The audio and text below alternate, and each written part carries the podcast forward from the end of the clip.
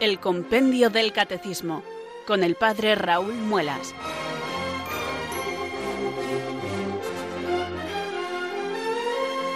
Muy buenas tardes, queridos oyentes de Radio María. Son las 4, las 3 en Canarias. Aquí comienza una nueva edición del programa El Compendio del Catecismo de la Iglesia Católica. Reciban desde Talavera de la Reina un saludo muy cordial del Padre Raúl Muelas, que un día más les habla desde estos micrófonos de Radio María, la radio de la Virgen, la fuerza de la esperanza. Sed todos bienvenidos.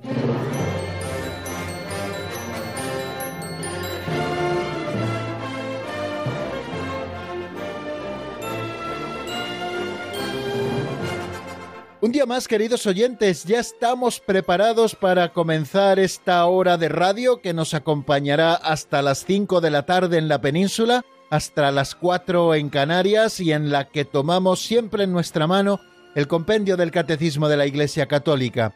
Así se titula nuestro programa y este es el libro de texto sobre el que versa nuestro estudio, un libro que nos regaló en el año 2005 el Papa Benedicto XVI ya fue promulgado por él el 29 de junio, pero que fue idea del Papa San Juan Pablo II, porque cuando en el año 1992 salió el Catecismo Mayor de la Iglesia, con todo su volumen, con todo su contenido y con todas sus fuentes, dijo el Papa que sería bueno preparar un resumen que fuera más eficaz para la catequesis, es decir, que fuera más asequible para aquellos fieles que no pudiesen disponer del tiempo para poder estudiar ese catecismo más gordito, como nosotros le llamamos a veces en un exceso de confianza, entonces sería bueno que apareciera un instrumento que resumiera autorizadamente todo lo que pone allí. Y así salió el compendio del catecismo en el año 2005, que tiene la misma estructura, que tiene los mismos contenidos, lo que pasa que aparecen de manera resumida y además aparecen también con un sistema pedagógico de preguntas y respuestas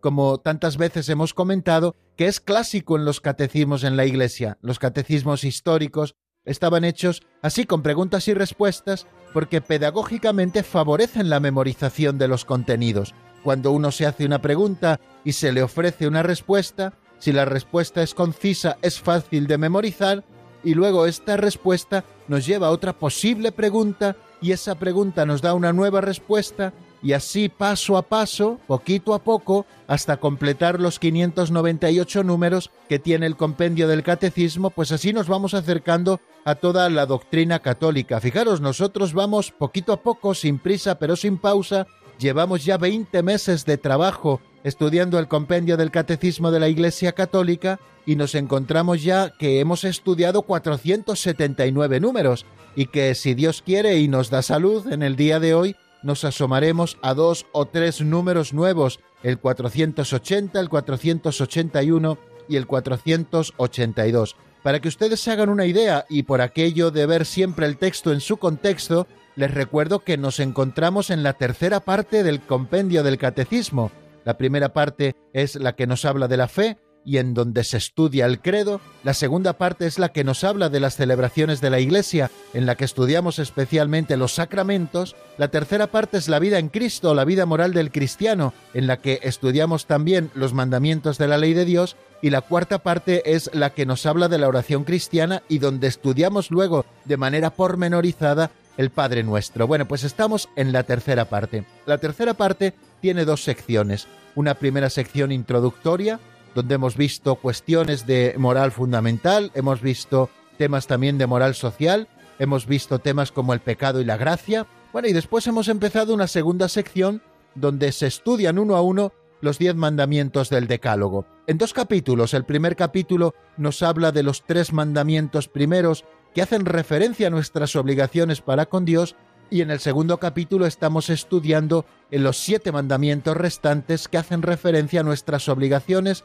con nuestros hermanos y también con nosotros mismos. Bueno, pues ya hemos estudiado el cuarto mandamiento, que es honrarás a tu padre y a tu madre, en este segundo capítulo, y estamos ahora estudiando el quinto mandamiento de la ley de Dios, que nos manda no matar, no matarás, así es como reza el quinto mandamiento. Hemos visto ya muchas cosas especialmente un número central que es el 470, que se pregunta qué prohíbe el quinto mandamiento de la ley de Dios, y de una manera escueta y concisa nos dice que el quinto mandamiento prohíbe, como gravemente contrarios a la ley moral, el homicidio directo y voluntario y la cooperación al mismo, también el aborto directo, también la eutanasia directa y también el suicidio y la cooperación voluntaria al mismo. Bueno, de este número 470 han ido brotando una serie de preguntas que vienen a completar y a perfeccionar el contenido de ese número 470. Y luego hemos estado estudiando también qué prácticas son contrarias al respeto a la integridad corporal de la persona humana. Pienso que ese también es un número central, el 477, qué cuidados deben procurarse a los moribundos y cómo deben ser tratados los cuerpos de los difuntos. Estos fueron los últimos tres números a los que estuvimos dedicados en el avance de doctrina en el día de ayer y que hoy repasaremos en el tercer momento del programa y seguiremos avanzando al menos dos números, y si nos diera tiempo también tres, qué exige el Señor a toda persona para la defensa de la paz, también en qué consiste la paz en el mundo y qué se requiere para la paz en el mundo. Son temas que están evidentemente muy relacionados y que nos hablan de la paz que encuentra aquí su lugar preciso cuando el quinto mandamiento nos prohíbe no matarás. Tenemos que buscar la paz no solamente tenemos que evitarnos a que cese el ruido de las guerras y no nos matemos entre nosotros, sino algo mucho más grande todavía como es la paz, que es la tranquilidad en el orden, como nos dice San Agustín, y como si Dios quiere iremos estudiando dentro de unos minutos. Pues bien amigos, tenemos ya en suerte el programa de hoy nos hemos entretenido un poquito más en esta introducción y ahora sí vamos a rezar esa oración al Espíritu Santo pidiéndole que venga sobre nosotros que nos ilumine con su luz y nos fortalezca con su gracia para que podamos cumplir con nuestro cometido. Les invito a rezar así. Ven Espíritu Santo, llena los corazones de tus fieles y enciende en ellos el fuego de tu amor. Envía Señor tu Espíritu que renueve la faz de la tierra. Oh Dios, que llenaste los corazones de tus fieles con la luz del Espíritu Santo, concédenos que guiados por el mismo Espíritu, sintamos con rectitud y gocemos siempre de tu consuelo. Por Jesucristo nuestro Señor. Amén.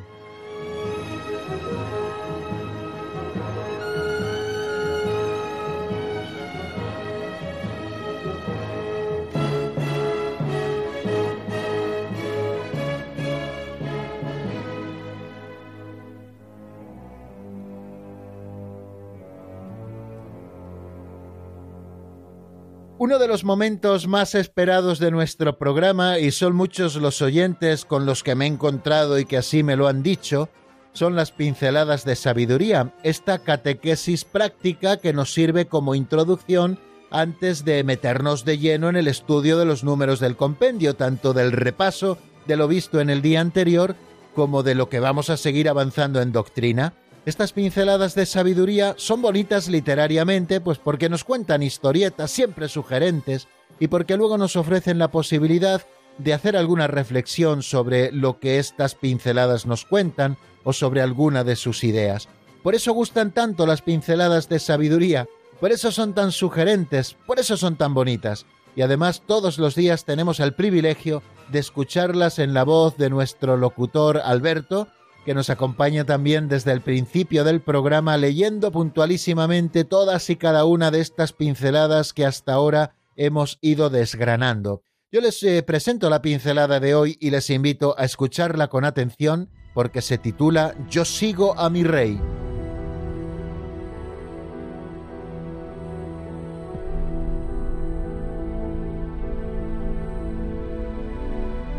Yo sigo a mi rey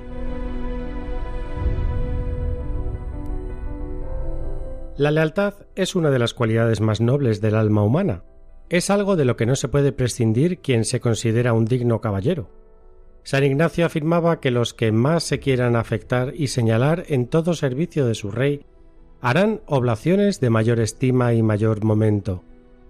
Y si alguno no aceptase la petición de tal rey, ¿cuánto sería digno de ser vituperado de todo el mundo y tenido por perverso caballero? La caravana del sultán transportaba por el desierto una gran carga de oro y piedras preciosas. Un camello se cayó y se desparramaron joyas y brillantes. El sultán no podía recogerlo todo e invitó a sus criados a que se quedaran con todo lo que pudieran. Mientras, el príncipe siguió su camino y oyó que alguien caminaba a sus espaldas. Se volvió y dijo ¿Y tú? ¿No te quedas a recoger nada? El joven respondió Yo sigo a mi rey. Lo demás, en comparación, no vale nada para mí.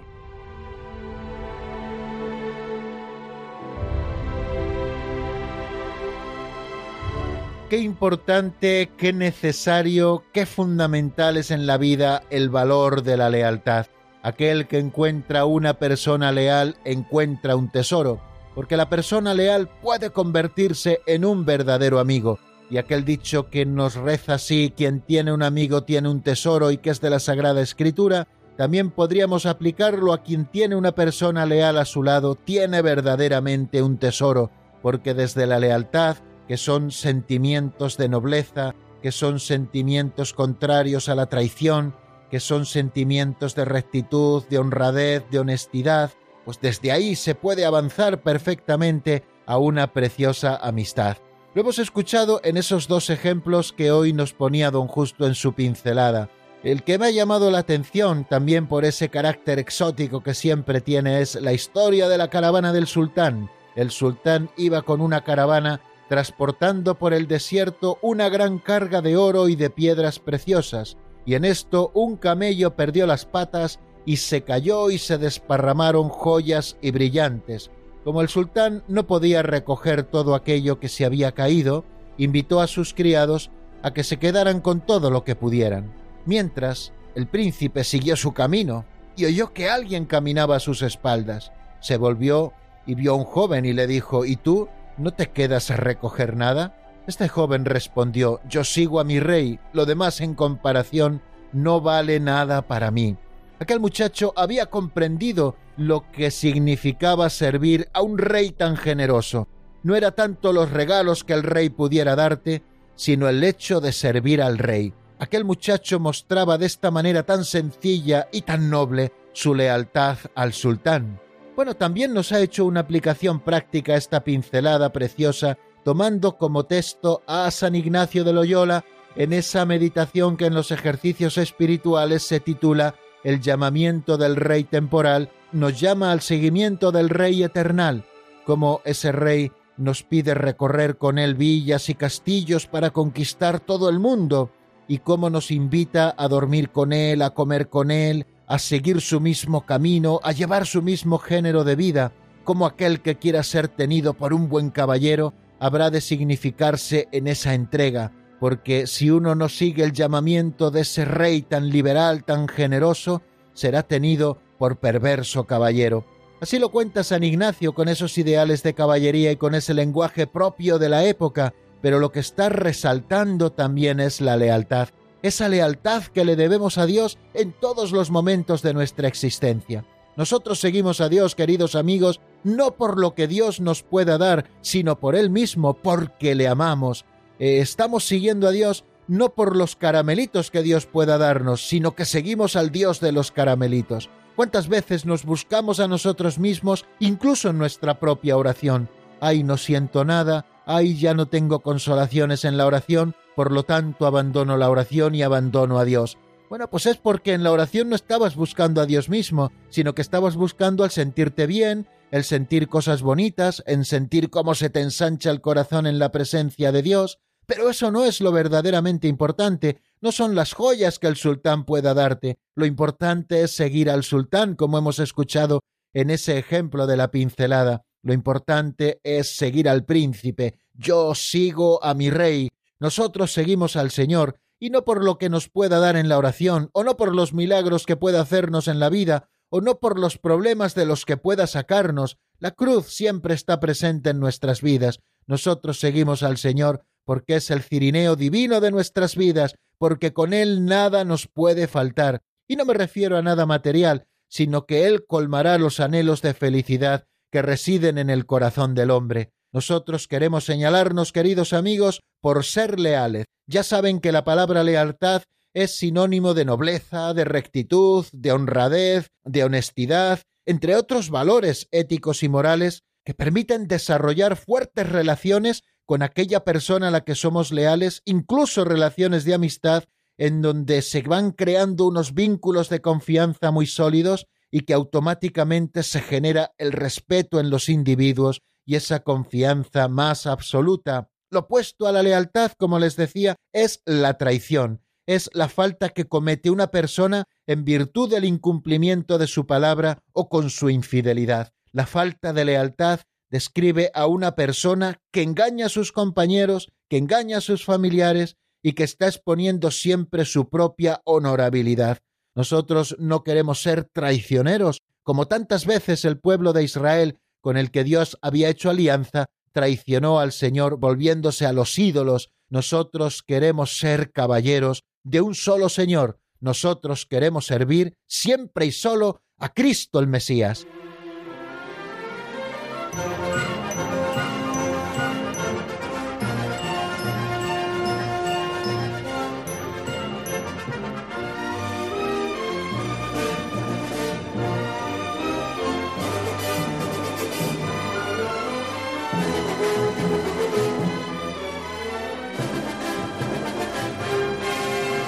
Ya saben que cuando estudiamos tres números en el avance de doctrina el día anterior dijimos que habíamos hecho un pequeño maratón. Solemos estudiar un número, dos números y a veces cuando los números, aunque sean importantes, no tienen un contenido que nos lleve mucho tiempo, pues a veces incluso nos atrevemos con tres números. Así ocurrió en el día de ayer que estuvimos asomándonos al número 477, al número 478 y al número 479 que son los que vamos a repasar en este momento tercero del programa, que titulamos así Repaso de lo visto en nuestra última edición del programa, el 477. ¿Qué prácticas son contrarias al respeto a la integridad corporal de la persona humana? Estamos viendo todos esos pecados que atentan contra el quinto mandamiento de la ley de Dios. En el número 470 veíamos esos eh, a los que ya se refería el compendio del catecismo, el homicidio directo y voluntario, y también la cooperación al mismo, el aborto directo, la eutanasia directa, el suicidio y la cooperación voluntaria al mismo. Bueno, pues ahora también tenemos un número que es como muy interesante, que también nos da una lista de pecados que van contra el quinto mandamiento, y son todas aquellas prácticas que en definitiva van contra el respeto a la integridad corporal de la persona humana, un respeto que nos debemos los unos a los otros. Y fijaros lo que nos dice el compendio del Catecismo, prácticas contrarias al respeto a la integridad corporal de la persona humana, algo a lo que todos tenemos derecho, a que se respete nuestra integridad corporal como personas humanas que tienen la dignidad de haber sido creadas a imagen y semejanza de Dios y que son llamadas a la eterna bienaventuranza, estas prácticas contrarias son los secuestros de personas y la toma de rehenes, el terrorismo, la tortura, la violencia y la esterilización directa. Continúa diciéndonos este número que las amputaciones y mutilaciones de una persona están moralmente permitidas sólo por los indispensables fines terapéuticos de las mismas, o sea, sólo para sanar, sólo para sanar se puede estirpar una pierna porque a lo mejor tiene gangrena y de no amputar esa pierna sería todo el organismo el que se viera afectado y sobrevendría la muerte. Sólo en esos casos están permitidas las amputaciones o mutilaciones. No es fruto del capricho, no es fruto de identidades, las amputaciones y mutilaciones solo están permitidas por motivos terapéuticos. Bueno, pues esto es lo que nos dice el compendio al respecto de estas prácticas que van contra la integridad corporal de la persona. Los secuestros y el tomar rehenes nos dice que hacen que impere el terror y mediante la amenaza ejercen intolerables presiones sobre las víctimas. Secuestrar a una persona es retenerle contra su voluntad y tomarle como rehén es utilizarle como instrumento de cambio, incluso con amenazas contra su propia vida, para cambiarle por otros bienes y si no les hacen caso poder acabar con la vida de esos rehenes. Fijaros si es terrible e intolerable el secuestro y la toma de rehenes ejercen esas presiones intolerables sobre las víctimas y son siempre moralmente ilegítimos los secuestros y tomar rehenes, porque estamos atentando contra la libertad de las personas y nos estamos erigiendo en verdugos de nuestros propios hermanos. Otro de los pecados terribles contra el quinto mandamiento es el terrorismo. Aquí en España nos ha tocado padecerlo, tanto el terrorismo de ETA en muchísimas ocasiones como otros grupos terroristas de corte comunista también que existieron en nuestro país, como también ahora el terrorismo islámico, que no solo se sufre en nuestro país, sino en los más diversos lugares del mundo. Bueno, el terrorismo es tan cruel que amenaza, que hiere, que mata sin discriminación, y es gravemente contrario a la justicia y a la caridad.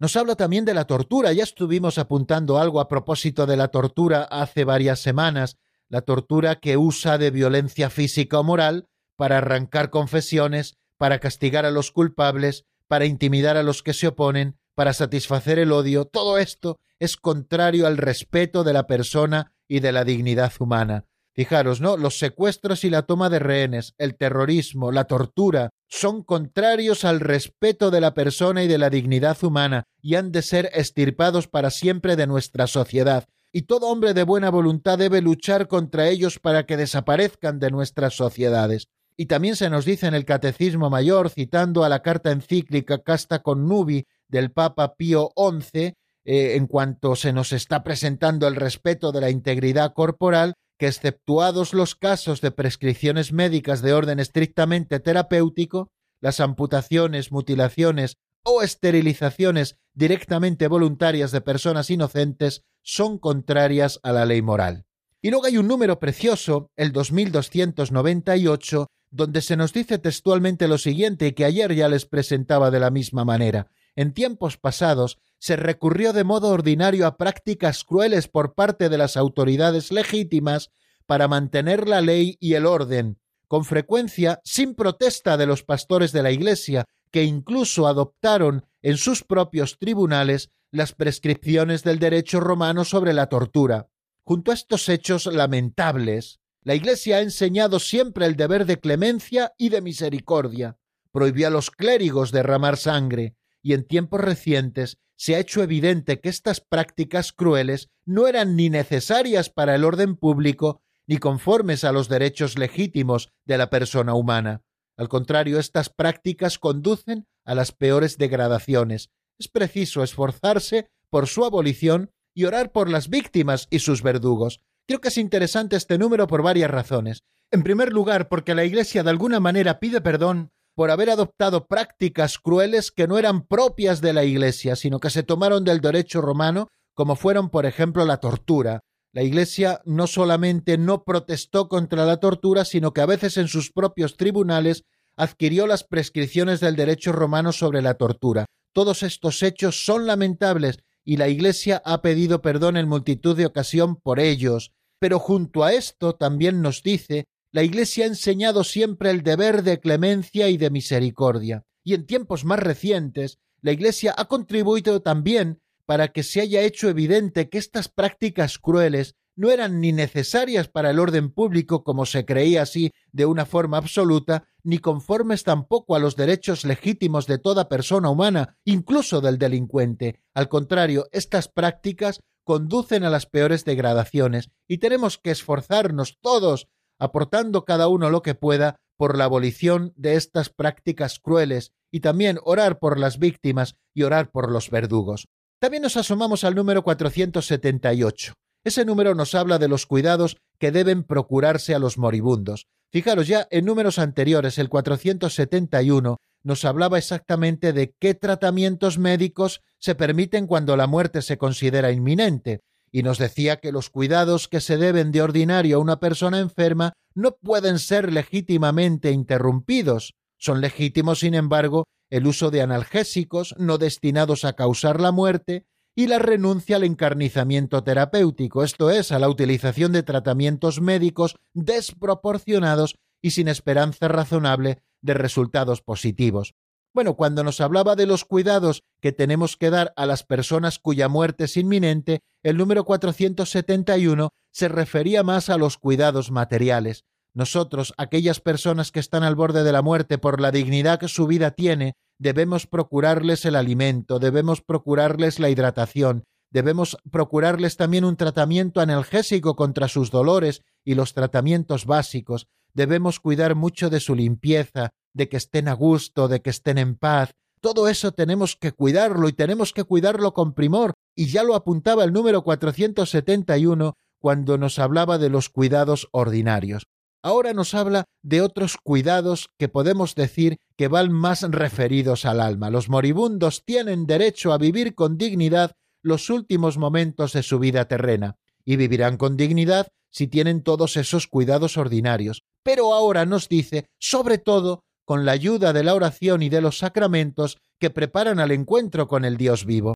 Creo que es interesantísimo este número, que a los moribundos se les han de prestar todas las atenciones necesarias para ayudarles a vivir sus últimos momentos con dignidad y con paz, y deben ser ayudados principalmente con la oración de sus parientes, los cuales cuidarán que los enfermos reciban en el tiempo oportuno los sacramentos que preparan para el encuentro con el Dios vivo.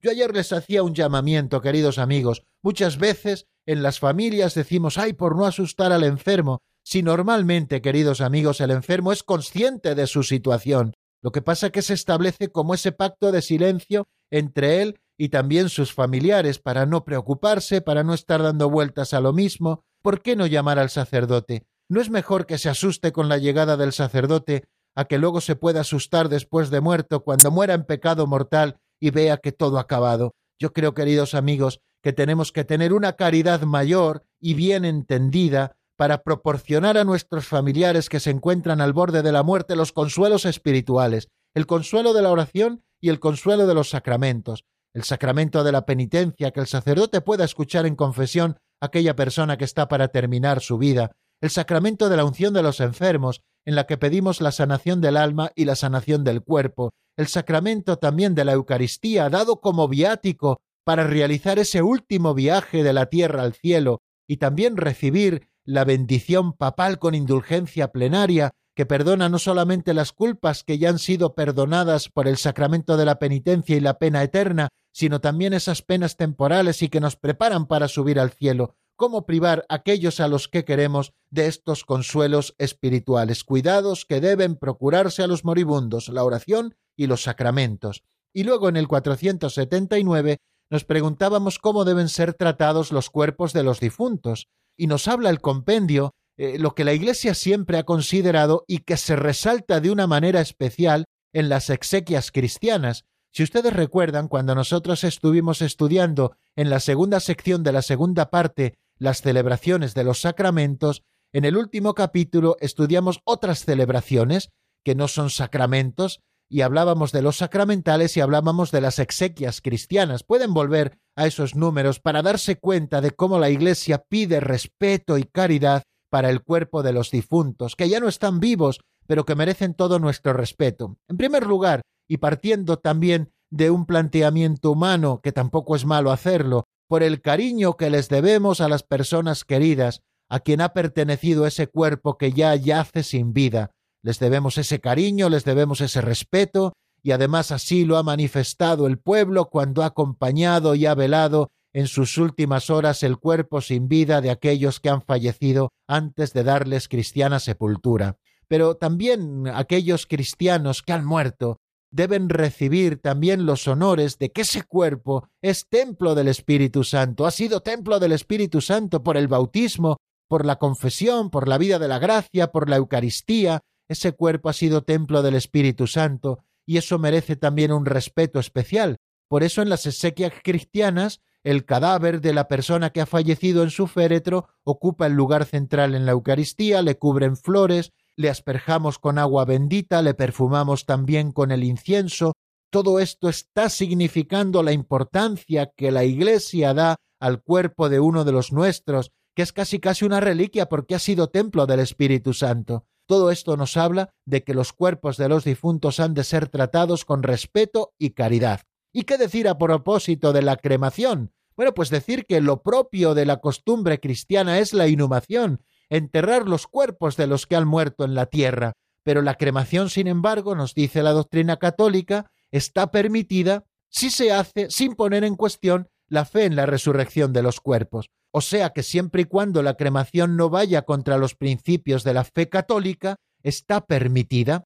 Ahora, lo que no está permitido, y así nos lo recordaba el Papa Francisco en una carta que sacó hace tres o cuatro años, ahora no lo recuerdo bien, lo que no está permitido es luego divulgar las cenizas, esparcir las cenizas por el río, por la montaña, por una tierra, por el mar, por diferentes sitios. lo que la Iglesia nos pide es que tengamos esas cenizas recogidas en una pequeña urna, que luego podamos inhumarlas en un columbario o que podamos inhumarlas en la sepultura familiar, para que estén recogidas a la espera de la resurrección de la carne, y todo ello por ese respeto y esa caridad que debemos al cuerpo de nuestros difuntos, y a veces movidos por no sé qué influencias que nos vienen de la televisión o de otras culturas, se ha metido la costumbre exótica de derramar las cenizas por aquí y por allá y hacer actos emotivos.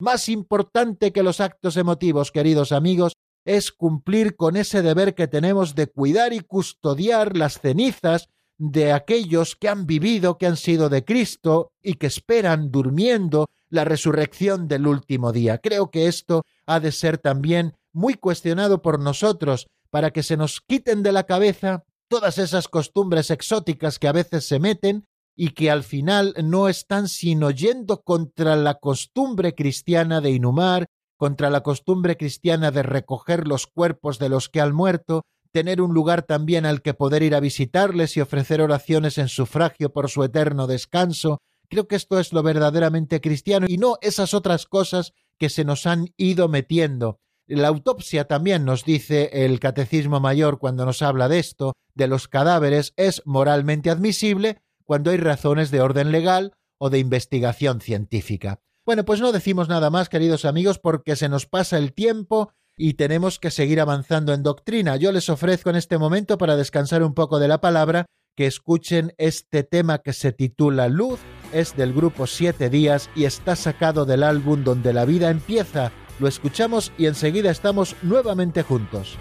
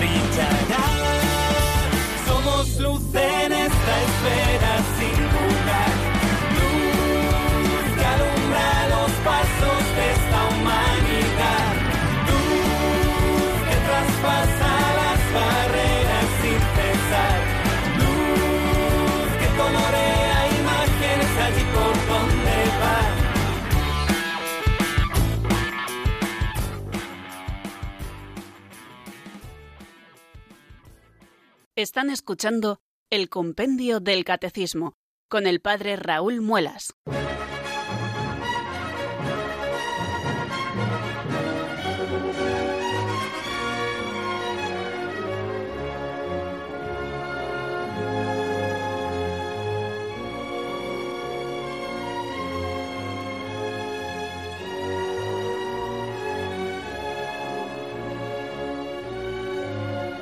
Continuamos, queridos oyentes, en la sintonía de Radio María. Vamos a dar un pasito más hacia este cuarto momento en el que avanzamos en doctrina.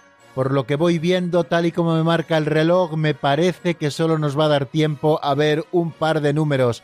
El 480, ¿qué exige el Señor a toda persona para la defensa de la paz. Vamos a entrar en este tema de la defensa y de la promoción de la paz. Vamos a ver qué es lo que nos dice el compendio a propósito de esa pregunta número 480.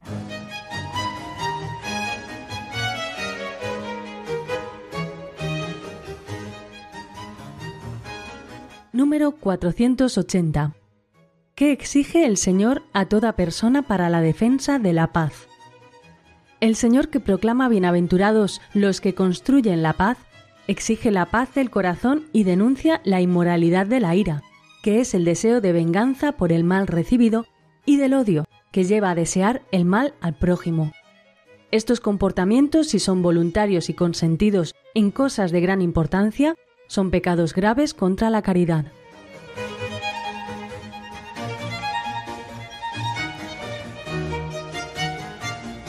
Bien, hemos escuchado el contenido de ese número 480 en la voz de Marta Jara, cuando nos decía que el Señor, que proclama bienaventurados a los que construyen la paz, exige la paz del corazón y denuncia la inmoralidad de la ira, que es el deseo de venganza por el mal recibido y del odio que lleva a desear el mal al prójimo. Estos comportamientos, si son voluntarios y consentidos en cosas de gran importancia, son pecados graves contra la caridad. Bueno, si se dan cuenta, cuando nos habla de la paz, nos está presentando otros dos pecados que son gravemente contrarios contra la caridad. Por una parte, la ira, que es el deseo de venganza por un mal recibido, y por otra parte, el odio, que es el deseo del mal al prójimo. Estos comportamientos, cuando son voluntarios y cuando son consentidos en cosas de importancia, son pecados graves contra la caridad. Bueno, creo que es importante que tengamos a la vista todo esto. En primer lugar, que el Señor proclama bienaventurados a los que construyen la paz. Así lo vemos en las bienaventuranzas, en el capítulo 5, versículo 9 de San Mateo, cuando el Señor dice aquello de Bienaventurados los que trabajan por la paz, porque ellos serán llamados hijos de Dios. El Señor dice que aquellos que trabajan por la paz son bienaventurados y que serán llamados hijos de Dios. Pues aquí tenemos, queridos amigos, una de las bienaventuranzas que nosotros tenemos que cumplir y además presentada en positivo. El Señor no nos dice no tengas ira, el Señor no nos dice no tengas odio, el Señor lo da por supuesto cuando nos dice bienaventurados los que construyen la paz, porque éstos serán llamados hijos de Dios. El Señor nos invita a vivir esta bienaventuranza, ser constructores de la paz. Señor, haz de mí instrumento de tu paz, que decía esa oración que atribuimos a San Francisco de Asís, que donde haya odio ponga yo perdón, etcétera, etcétera. Creo que sería un buen momento para que leyéramos esa oración, pero no la tengo delante, tampoco me la sé completa de memoria, pero sí se la sugiero por si ustedes quieren, queridos amigos, echarla un vistazo basta que busquen en el buscador de Internet Señor, haz de mí instrumento de tu paz, y allí les aparecerá completa esta oración preciosa. El Señor proclama, por tanto, bienaventurados a los que construyen la paz, y el Señor también exige la paz del corazón y denuncia la inmoralidad de la ira, que es el deseo de la venganza por el mal recibido y del odio que lleva a desear el mal al prójimo. Fijaros que eh, cuando el Señor, eh, también en el Sermón de la Montaña, un poquito después de esto que ya os había presentado, de las bienaventuranzas, el Señor luego, a partir del capítulo 17 de ese capítulo 5, dice que no creéis que he venido a abolir la ley y los profetas, no he venido a abolir sino a dar plenitud. En verdad os digo que antes pasarán el cielo y la tierra que deje de cumplirse hasta la última letra o tilde de la ley. Señor nos dice que el que se salte uno solo de estos preceptos menos importantes y se lo enseña así a los hombres, será el menos importante en el reino de los cielos, pero quien los cumpla y enseñe será grande en el reino de los cielos. Señor nos pide que nuestra justicia sea mayor que la de los escribas y de los fariseos, porque si no, no entraremos en el reino de los cielos. Y a partir del versículo 21 comienza, habéis oído que se dijo a los antiguos. Bueno, pues en el 21 dice, habéis oído que se dijo a los antiguos, no matarás, y el que mate será reo de juicio. Pero yo os digo, todo el que se deja llevar de la cólera contra su hermano será procesado, y si uno llama a su hermano imbécil, tendrá que comparecer ante el Sanedrín, y si lo llama necio, merece la condena de la gehenna del fuego. Por tanto, si cuando vas a presentar tu ofrenda sobre el altar, te acuerdas allí mismo de que tu hermano tiene quejas contra ti, deja allí tu ofrenda ante el altar y vete primero a reconciliarte con tu hermano y entonces vuelve a presentar tu ofrenda. Con el que te pone pleito, procura arreglarte enseguida, mientras vais todavía de camino, no sea que te entregue al juez y el juez al alguacil y te metan en la cárcel. En verdad te digo que no saldrás de allí hasta que hayas pagado el último céntimo. Esto lo encuentran, queridos amigos, en el capítulo 5 de San Mateo, versículos 21 al 26. Recordando el precepto no matarás, nuestro Señor pide la paz del corazón y denuncia la inmoralidad de la cólera homicida y del odio. Y nos habla este número, como ya les he indicado, de la ira, que es un deseo de venganza, así la define Santo Tomás de Aquino, desear la venganza para el mal de aquel a quien es preciso castigar, esto es ilícito, pero es loable imponer una reparación para la corrección de los vicios y el mantenimiento de la justicia. Quiere decir que la justicia que busca una reparación, eso sí es loable, pero cuando buscamos la venganza para el mal de aquel a quien es preciso castigar, esto es ilícito porque está sembrando la falta de paz en nuestro corazón. Y también se nos dice en el Catecismo Mayor que si la ira llega hasta el deseo deliberado de matar al prójimo o de herirlo gravemente, constituye una falta gravísima contra la caridad y es un pecado mortal. El Señor dice, así lo hemos escuchado, todo aquel que se encolerice contra su hermano será reo ante el tribunal. Y el odio voluntario también es contrario a la caridad. El odio al prójimo es pecado cuando se le desea deliberadamente un mal. El odio al prójimo es un pecado grave cuando se le desea deliberadamente un daño grave. Pues yo os digo, amad a vuestros enemigos y rogad por los que os persiguen, para que seáis hijos de vuestro Padre Celestial. Así lo dice el Señor también en el Sermón de la Montaña, un poquito más adelante de eso que hemos escuchado de Mateo 5, 44, 45. Y vamos a dar otro paso más adelante, también completando un poco lo que nos dice que exige el Señor a toda persona para la defensa de la paz. Le exige la paz del corazón, que le hace renunciar a la ira y que le hace renunciar también a la venganza y el 481 se pregunta ¿en qué consiste la paz en el mundo? Y nos dice lo siguiente el compendio.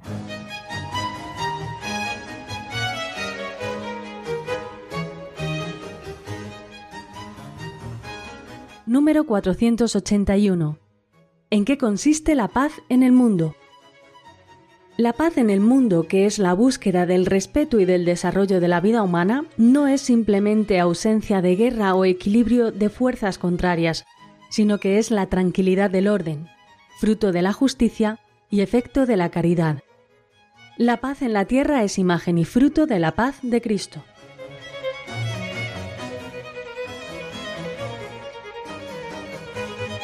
A veces tenemos un concepto bastante restrictivo y pobre de lo que es la paz, queridos amigos, y aquí en este número 481 se nos abren mucho los horizontes. La paz en el mundo, que es la búsqueda del respeto y del desarrollo de la vida humana, no es simplemente ausencia de guerra o equilibrio de fuerzas contrarias, sino que es la tranquilidad del orden, como nos dice San Agustín, fruto de la justicia y efecto de la caridad.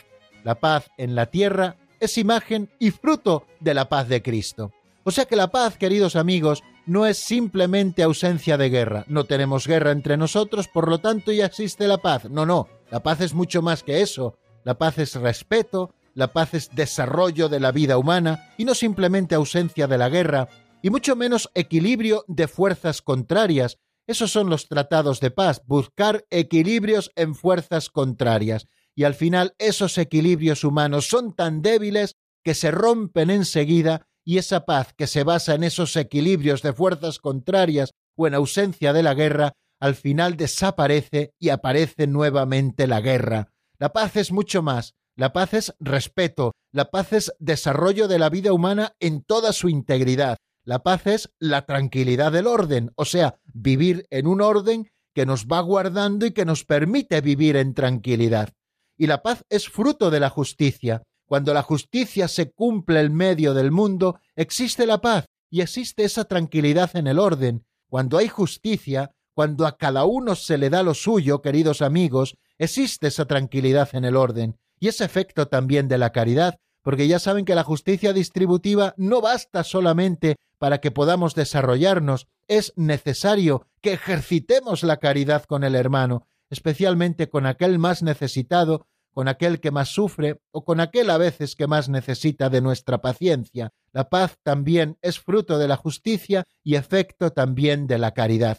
De manera que esa paz a la que nosotros estamos cantando en este momento, esta paz en la tierra es imagen y fruto de la paz que Cristo ha venido a traernos, porque Él es el príncipe de la paz. Y es que el respeto y el desarrollo de la vida humana exigen la paz, así nos lo dice el Catecismo Mayor de la Iglesia, y lo dice también recordándonos eso que ya hemos escuchado, que la paz no es solo ausencia de guerra y no se limita a asegurar el equilibrio de fuerzas adversas. La paz no puede alcanzarse en la tierra sin la salvaguardia de los bienes de las personas, la libre comunicación entre los seres humanos, el respeto de la dignidad de las personas y de los pueblos, la práctica asidua de la fraternidad, bueno, eso que nos decía San Agustín, que es la tranquilidad del orden y que es obra de la justicia y efecto de la caridad.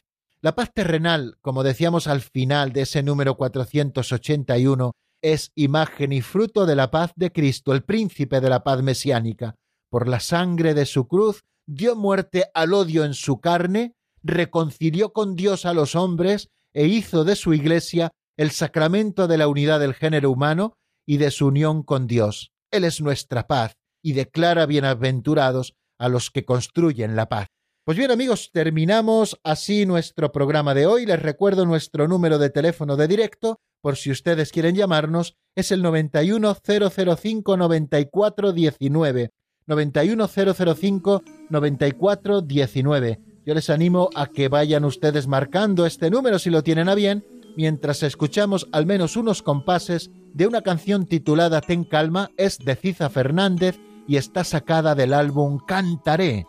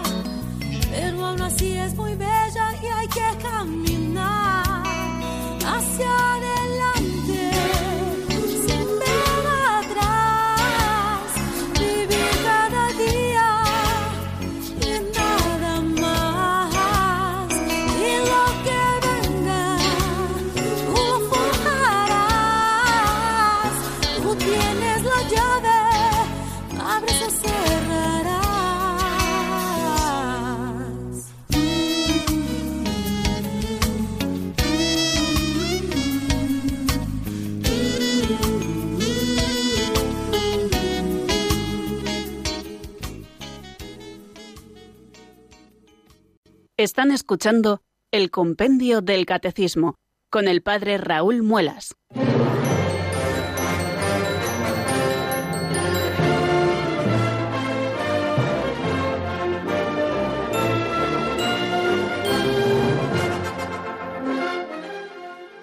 Bueno, queridos amigos, nos vamos acercando poquito a poco a las 5 de la tarde, aún nos quedan 11 minutos para ello por lo cual disponemos de seis o siete minutos para recibir sus llamadas en el 91005-9419. Vamos a dar paso a la primera para no perder mucho tiempo, que nos llega desde Granada. Buenas tardes, bienvenida. Buenas tardes, padre. ¿Cómo se encuentra Mire. usted? Eh, yo soy un oyente de aquí de Radio Granada. De, ra- de Granada, Sí, de Radio María. De Radio María. Llevo desde que pusieron Radio María estoy escuchándolo. Qué bien, cuánto nos alegra tenerla todos los días al otro lado de su receptor de radio. Sí, estoy aquí. Es que eh, tengo yo, mm, te- nosotros tenemos aquí en la parroquia nuestra columbario para la ceniza. Sí, Y hoy mm, yo tenía la, la precaución, la estaba yo preocupada siempre que yo decía, ay, yo no me quiero que me incineren porque si no luego la resurrección no va a ser lo mismo de incinerar. Entonces ahora, al decir usted lo de que no se tiren las cenizas, he pensado que no, que nosotros tenemos unos columbarios aquí en los bajos de la parroquia que tenemos las cenizas en una urna. Tengo yo, en una tengo a mi marido y a, y a una nieta. Y yo digo, para cuando yo eso, estaba yo en duda si me incineraran o no. Que es lo mismo, ¿verdad? sí, claro. eh, ya sabe un poco la doctrina de la Iglesia, lo que nos dice que cuando alguien se incinera y no es por razones contrarias a la fe, sí que está permitido. Eso sí, se nos pide que, que lo que podamos hacer es mantener pues eh, las cenizas reunidas y el lugar que usted me dice es un lugar propicio, fíjese, un lugar santo, normalmente a veces en algunas criptas de algunas iglesias han habilitado para tener esos columbarios, esos pequeños nichos para aquellos que han sido incinerados y es un lugar pues fantástico pues para poder tenerlo, las cenizas, para poder ir a rezar. Eh, Entonces eh, ya sabe que bueno, lo que hace un poco la incineración es pues acelerar todo ese proceso eh, de corrupción del propio cadáver, ¿no? Eh, lo que tardaría la propia naturaleza mucho más tiempo en hacer eh, de una manera artificial a través de la cremación se hace mucho más rápido. No afecta, por supuesto, para el tema de la resurrección de, la carne cuando llegue el momento. el Señor realizará ese milagro en todos los que han muerto en Cristo para que esos cuerpos eh, ya resucitados, transfigurados, vuelvan a reunirse nuevamente con su alma y gocen de la misma suerte del alma, ¿no? Que ojalá sea la salvación por su misericordia, ¿no? En este sentido, eh, usted tome la decisión que crea más conveniente. Ya les explicaba un poco que lo propio eh, de la tradición cristiana es la inhumación, pero que no se rechaza la cremación siempre y cuando no sea por motivos contrarios a la fe. Así que eso es lo que le puedo decir. Y el lugar, pues que le digo, pues, pues es un lugar estupendo. Fíjese, la, la cripta de la iglesia, eh, donde puedan descansar las cenizas hasta, hasta la resurrección del último día. Muy bien, pues vamos a dar un salto de Granada a Lugo. Fíjese que fácilmente hacemos los viajes aquí en la radio. Allí nos espera Araceli. Buenas tardes y bienvenida, Araceli. ¿Qué tal? ¿Qué tal, padre? Pues sí, es de Lugo, aunque yo nací en México. Anda, muy bien. ¿Y qué hace una mexicana en Lugo? Pues mi madre es de Sarria, entonces, pues bueno, ah, muy eh, bien. sí, sí. Qué bien, padre- pues nos alegramos mucho. Dígame, dígame. Sí, bendito Dios, y, y verdaderamente felicito a Radio María porque lo que yo hoy, precisamente en la encuesta, estaba yo calificando, califiqué absolutamente todo con la mejor calificación y le voy a decir por qué. Eh, aunque posiblemente algún programa no me agrade, de cualquier manera aprendo de él. Y pues es crecer eh, eh, finalmente, ¿no? Crecer en el espíritu y, y tener pues la posibilidad, si Dios quiere, de entrar con Él y eh, alabarlo para siempre, ¿no? Pero Qué bueno, bien, sí, sí. eh, eh, Pues- quería yo preguntarle algo en Sí. relación a no matarás. Eh, pienso, no sé, igual estoy equivocada, dígamelo usted, eh, se puede matar también con la lengua. Cuando uno habla mal de alguien, está lastimando la persona, la dignidad de esa persona y considero, no sé si estoy bien o no, eh, de que también se puede matar hablando. Claro, evidentemente se puede hacer mucho daño con la lengua, efectivamente así es, y por eso tenemos que cuidar mucho, sobre todo el tema del juicio, el tema de la murmuración, el tema de la crítica, el tema de los falsos testimonios, porque eh, tienen diversa gravedad, pero al final estamos hablando de pecados muy serios que están afectando al prójimo e incluso a su vida, ¿no? Estamos negándole a las personas la fama a la que tienen derecho y estamos haciendo mucho daño. Por eso el no matarás eh, no solo se refiere a agredir a una persona hasta quitarle la vida, sino que hay muchos modos, ¿no? Y hablábamos del odio, hablábamos de la venganza y también podíamos hablar, y saldrá en algún momento, sobre todo cuando se hable del falso testimonio, del daño que podemos hacer con la lengua. Así que efectivamente, como usted nos dice, es mucho el daño que podemos hacer con nuestras críticas, murmuraciones, y es algo que tenemos que erradicar absolutamente de nuestra vida. Muchísimas gracias por su llamada, querida Araceli. No sé si tenemos tiempo, aunque andamos casi fuera, al menos un minuto. Tenemos a José de Ceuta. Buenas tardes, bienvenido. Bendiciones de Jesús y de San Francisco Javier. Pues mira, yo quiero bendecir a la hermana de México que nos ha llamado por el tema que está tocando cuando dicen Romanos 12, bendecí no mardigáis, bendecí a vuestros enemigos. Si tu enemigo tuviera hambre, dale de comer, dale de beber y pondrá ascuas de fuego sobre su cabeza. Vencer mal con el bien. Es decir, que hay que bendecir siempre al prójimo. Aunque sea nuestro enemigo, hay que desearle siempre el bien.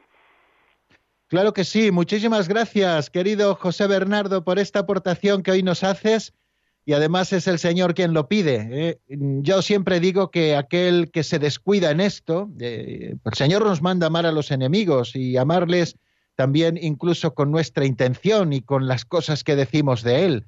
Aquel que se descuida en esto es como que siembra el alma de ortigas y ya la buena semilla es imposible que prenda en su alma. Por eso tenemos que erradicar de nosotros eh, todo lo que es maldición para que de nuestros labios solo salga la bendición. Pues nada amigos, así terminamos nuestro programa de hoy muchas gracias a las tres personas que nos han llamado desde Granada, Lugo y Ceuta y decirles que mañana, si Dios quiere, a esta hora aquí estaremos también en Radio María para seguir avanzando en el estudio de la doctrina. La bendición de Dios Todopoderoso, Padre, Hijo y Espíritu Santo, descienda sobre vosotros y permanezca para siempre. Amén. Hasta mañana, si Dios quiere, amigos.